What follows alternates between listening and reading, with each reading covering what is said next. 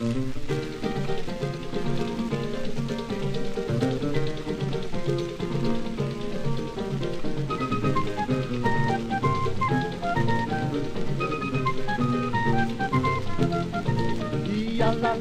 a lelé são duas garotas do desacato. A lá lá e a lelé provocam até cenas de fugilado. A lá lá e a lelé são duas garotas do desacato. A lá lá e a lelé provocam até cenas de fugilado. Se alguém quer vir pro samba, olha a roda com a fé.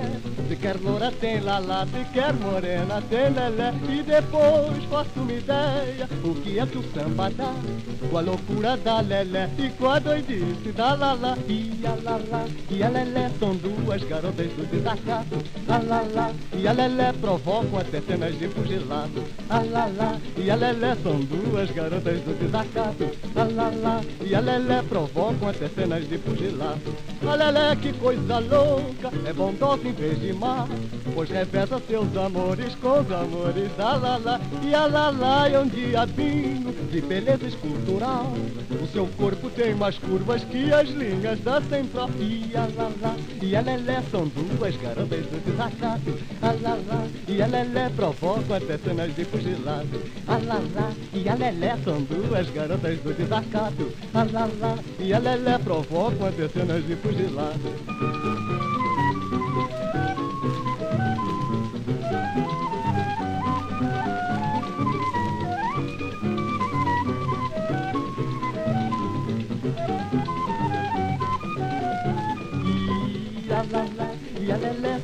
Duas garotas do desacato. A lá lá e a lelé provocam até cenas de fugilado. A lá lá e a lelé lé são duas garotas do desacato. A lá lá e a lelé lé provocam até cenas de fugilado.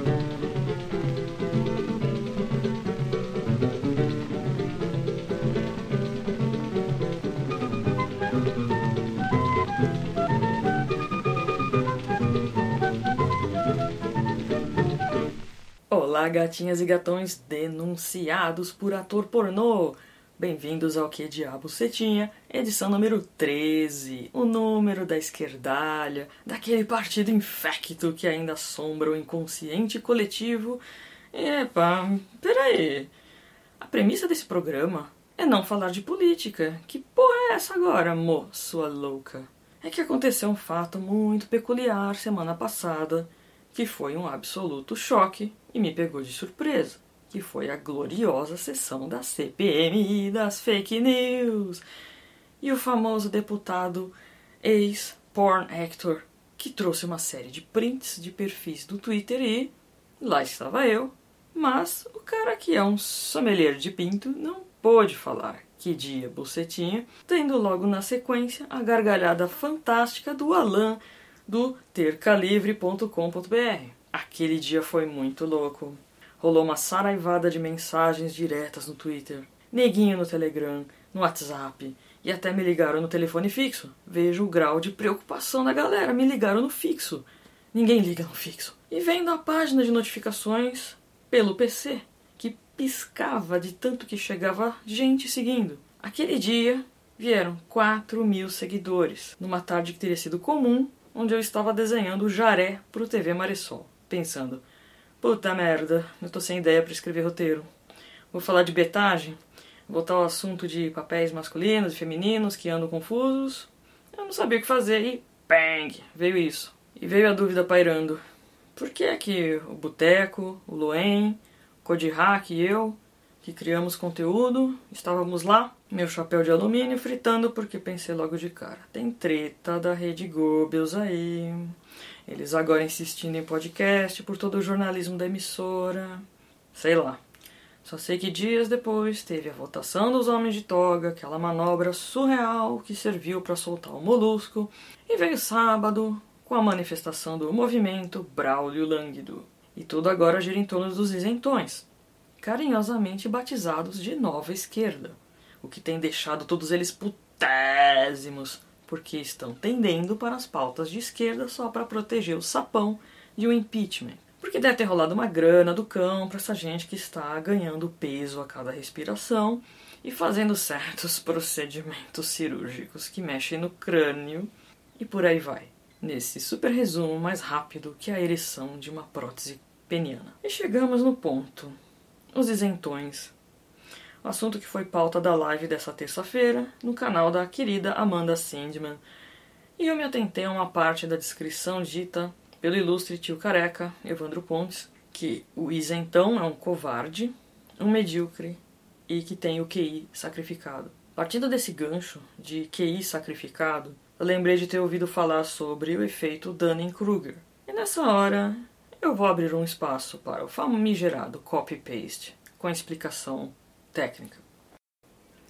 O que é o efeito Dunning-Kruger? É o fenômeno descrito e estudado em 1999 pelos psicólogos Justin Kruger e David Dunning da Cornell University se refere a indivíduos que não têm competência em uma determinada área, mas acreditam verdadeiramente que sabem mais do que os mais preparados e versados no tema. Podemos separar os indivíduos em dois grupos: pessoas menos competentes que tendem a sobrevalorizar a própria competência porque estudaram pouco sobre o assunto e não possuem uma dimensão do que não sabem, e pessoas mais competentes que tendem a subvalorizar as próprias competências porque estudaram muito e sabem da dimensão do assunto estudado, já passaram pelo processo de aprendizagem e sabem que sempre há algo mais a ser estudado. Tendem a ser pessoas mais humildes. Os especialistas investigaram o que levava essas pessoas a tomarem decisões ruins e alcançar resultados indevidos pela insistência em um conhecimento que não possuem. Dunning e Kruger concluíram que esses indivíduos sofrem com uma superioridade ilusória e que sua incompetência os impede de entender seus próprios erros. São pessoas que superestimam as suas habilidades no campo intelectual e ou social. As duas principais dificuldades nesse caso são ter que administrar os resultados negativos obtidos de seus erros e a incapacidade cognitiva de perceber que não sabem o que acreditam saber. Os estudos de Dunning e Kruger permitiram tirar algumas conclusões bem interessantes a respeito de pessoas incompetentes. Os incompetentes não conseguem reconhecer a sua incompetência, podendo passar a acreditar que são injustiçados por não conseguirem os resultados esperados, mesmo que estejam passando por problemas decorrentes de erros cometidos por não terem conhecimento. Esses indivíduos pensam que sabem mais do que a maioria e que estão acima dos demais. Outro ponto curioso é que os incompetentes não são capazes de reconhecer a competência em outros indivíduos, pois tendem a acreditar que são os mais sabidos no grupo em que se encontram. Se alguém disser o contrário, é bem provável que eles identifiquem como inveja ou como desejo de lhes roubar o seu status diferenciado. A incompetência rouba dos indivíduos a capacidade cognitiva de entender que não tem conhecimento numa área específica. Dunning comparou essa incapacidade à anosogosia, palavrinha, que é uma condição em que uma pessoa que possui alguma deficiência simplesmente a ignora, independente do grau de severidade. O incompetente não tem exatamente o que precisa para saber que nada sabe. Os indivíduos que sofrem com o efeito Dunning-Kruger podem reconhecer e aceitar que eram incompetentes se passarem por um processo de qualificação e adquirirem conhecimentos. A melhor solução é sempre o aprendizado, e quando se percebe que boa parte da população está caminhando para um efeito Dunning-Kruger coletivo, é um sinal de alerta para pensar em políticas de educação para essas pessoas.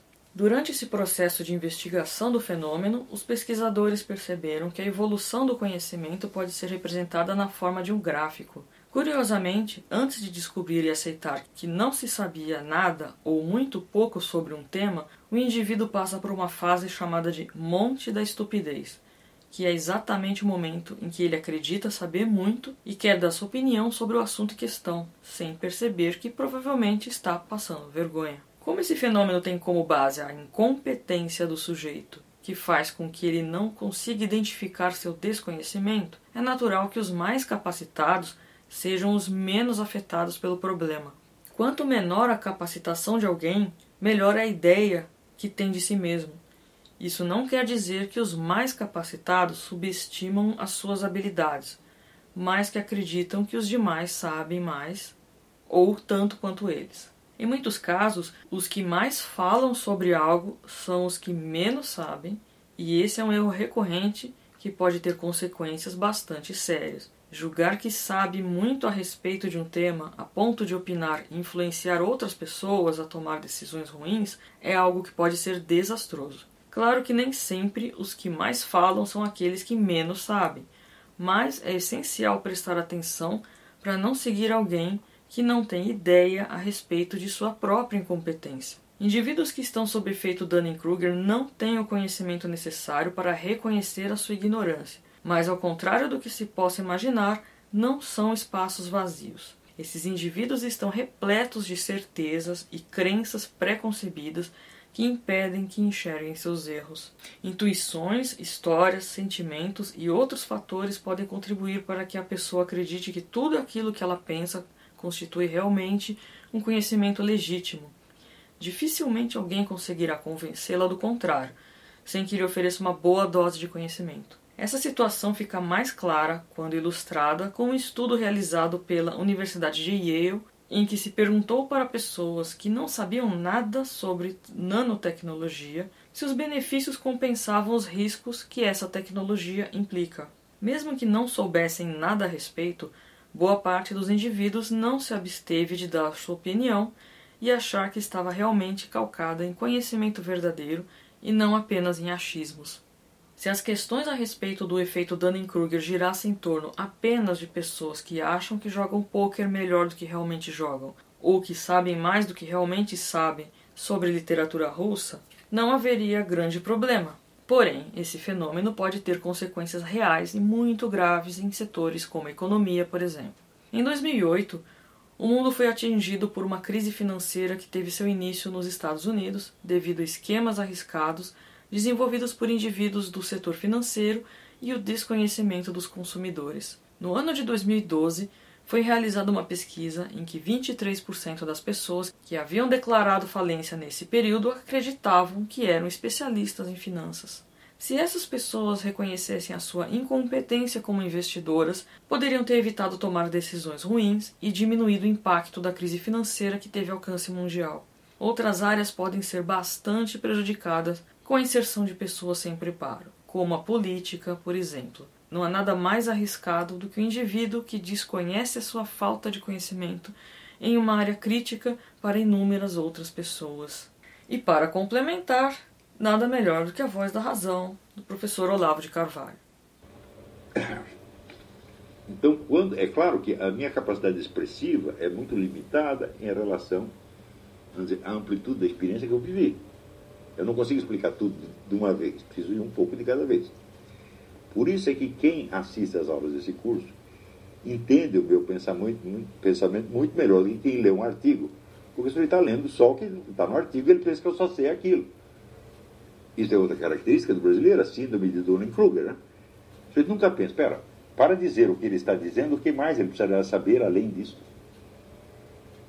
Então, existe, junto com esta incapacidade prática, junto com ela, em, em função dela, vem esta necessidade de sempre depreciar os outros e buscar uma compensação, porque a impotência diante da vida é, é uma coisa terrível. É? Eu quero tudo e não posso nada. Estou amarrado por todos os lados. Claro que você vai ter ódio do universo. Né? Ou você vai culpar Deus. Ah, mas culpar Deus não posso, porque eu sou católico, etc. Então você vai encontrar alguém que. Para você criticar, para você falar mal, para você esculhambar. Então é uma compensação. E né, o caranguejo no balde, o caranguejo está saindo do balde, o outro puxa. Ele vem para baixo. Então é vir uma tragédia. Tudo isso, gente, é superável. Mas o nego precisa saber, olha. Quando você é novinho, tome consciência de que, primeiro, você é incapaz. Segundo, você é anormal. Pessoas normais não existem no Brasil, porque não tem norma. Não existe um padrão de normalidade no Brasil. Existem padrões de normalidade grupais, onde você, para ser considerado normal, você precisa se ajustar à loucura daquela turma em particular. Mas um padrão de normalidade que seja reconhecido na sociedade não existe, simplesmente. Os países existem. Cheguei nos Estados Unidos, todo mundo sabe o que é um negro normal ou anormal. E quando vem com o negro que está normal, eles falam, you need help. Qualquer um percebe isso quando o sujeito need help. No Brasil tem camarada totalmente louco, que está louco há várias décadas. E ninguém percebe quando ele está louco, porra. Quando você percebe que você tem uma incapacidade, a primeira coisa que você tem que perceber e aceitar. Sobre o isentão ser um medíocre, um covarde, temos mais um trecho do professor Olavo. Por exemplo, vamos supor, você é covarde. Ótimo, então vamos partir daqui. Eu sou covarde. Né? Como é que eu faço para deixar de ser? Então, primeiro, você tem que conhecer alguma pessoa corajosa. Né? E em vez de você odiá-la porque ela é melhor que você, você vai ter que aprender com ela, pô. E enfrentar situações. Enfrent... Claro. Eu, quando era adolescente, eu tive um grande professor de coragem, que era um amigo meu, que era um gaguinho. E por ser um gaguinho baixinho, tá certo? Ele compensava isso com atos de bravura cada vez maiores, maiores, maiores. E eu falei, pô, isso aí é legal, eu vou fazer a mesma coisa, porque daí eu vou ficar corajoso como ele. Foi, isso me fez muito bem. Né? Agora, se eu ficasse com raiva dele por ele ser corajoso, eu teria ficado covarde. E, e assim por diante. Tudo desse mundo dá para você aprender, mas você só consegue aprender aquilo que você ama. Né? E quando você ama uma qualidade, você ama quem possui essa qualidade. E esse amor vai impregnando você das qualidades do outro. Então você pode superar todos os problemas da vida, mas mediante o amor ao próximo. Tá Agora, não buscar compensação, vamos dizer, do, do, do azedume, da crítica. Nunca fazer isso na sua vida. Né? Pense assim, eu só vou passar pito em alguém quando eu tiver vencido essas coisas. Quando eu tiver certeza de que, ah, bom, agora eu sou, ah, consegui a minha sanidade, a minha normalidade, a minha centralidade. Hum? Então agora eu sei quem eu sou. Eu tenho um centro. Quando eu falo a palavra eu, eu estou muito consciente do que eu estou falando. Hum? Não uso a palavra eu à toa. Quer dizer, quando eu falo eu, estou falando toda a minha história, minha evolução, minha consciência, minha autoconsciência, minha presença diante de Deus quando me confesso. Estou falando tudo isso. Então, eu quer dizer alguma coisa. Então, eu vou dizer, bom, agora eu sou alguém. Talvez ninguém saiba, mas eu sou. Então, você tem essa presença para você mesmo. Então, o que você faz adquire peso. E esse peso significa poder. É o poder que você tem perante a vida. Não é o poder que os outros te conferem como por exemplo quando votam em você para ser presidente da República. Isso não é um poder que você tem, é os outros que te derem. Quando eles não quiserem mais, eles tiram de você, não tiraram do colo. Isso não é poder real. Poder real é aquele que está com você e vai para o túmulo junto com você. E que você não transfere para ninguém. Então, nós precisamos, nós do Brasil precisamos aprender a ter poder, a vencer as nossas coisas. Quando eu ouvi o deputado falar que nós, os ditos perfis fakes, incitamos ódio e assassinamos reputações, me deu muita revolta. Mas eu percebi então que seria a clássica estratégia de acusá-los do que somos e não deu certo. Eu simplesmente amo o que eu faço. Eu amo escrever, gravar e editar e ouvir a resposta das pessoas. Se uma pessoa gostou e parou para pensar no assunto, isso já fez tudo valer a pena. Tanto amo fazer isso que eu voltei a desenhar. Olavo tem sempre razão. O amor irradia e por isso a gente pode ter certeza de estar no caminho certo. Isso nunca foi um movimento organizado, mas virou algo muito mais forte do que o um movimento. Nós temos esse amor pelo Brasil e a melhor arma de todas, que é o humor, a zoeira e os memes, eles não têm como tirar isso da gente podem censurar todas as palavras que uma imagem bastará. Para finalizar, esse podcast teve uma musa inspiradora, que foi quem juntou a galera e fez a live sobre Isentão acontecer, a minha irmã gêmea gótica Judinger, que me inspirou nesse assunto.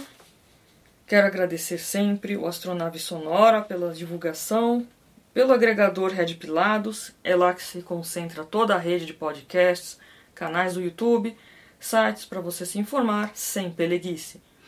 Um super abraço aos apoiadores, meus lindos. Estou devendo coisinhas a vocês, calma que vai chegar. Muito, muito obrigada pela contribuição. Qualquer um real é como uma palavra de incentivo. Colabore você também no apoia.se barra que diabo você tinha e acompanhe o portal da transparência do que, que diabo você tinha. Neste primeiro saque, eu comprei as maravilhosas camisetas com estampas de minha autoria que você encontra na loja do Porão da Mamãe, o que significa que esse foi um duplo apoio, pois foi um pimba também para o Mafinha. Um beijão pro Máfia e a Calilpe, que são avós agora, e logo logo teremos a caneca e a camiseta com o logo, esse logo maravilhoso da rosa, com uma caligrafia básica, porque eu sempre sonhei em ter uma caneca com a minha marca na mesa igual o Jô Soares. Tudo na loja do porão da mamãe.com.br. Agora eu tenho um PicPay também, para dar aquele pimbinho amigo, pagar a conta do bar, enfim. A, no a nova loja virtual, do que já você tinha, que vai ter as estampas das camisas, a venda para imprimir em tamanho A4. Você vai lá, é um valorzinho né, simbólico ali também, porque afinal, né, a gente faz trabalho, a gente desenha, dá um trampo do caramba. Enfim, você baixa o arquivo, imprime, põe na parede, decore sua vida. No perfil do Twitter e do Instagram tem o Linktree para você buscar todas essas informações, canais e redes. E enquanto eu terminava de redigir esse texto, eu estava com 7.776 seguidores, um número que eu não imaginava conseguir e tem tido um impacto muito grande no meu ritmo de trabalho. Tem um monte de gente curtindo cada tweet, foto no Instagram comentários no YouTube tem me impulsionado a fazer mais por vocês sempre, sempre. Escrevam, eu adoro responder todos os comentários, na medida do possível, acho isso lindo. Estou me sentindo a Xuxa recebendo cartinha. Quando eu, quando eu comecei, eu tinha quatro ouvintes e agora eu já passei das 5 mil reproduções no podcast. Vocês não têm ideia de como eu estou feliz disso. Muito obrigada a você que escutou, um grande abraço e até a próxima.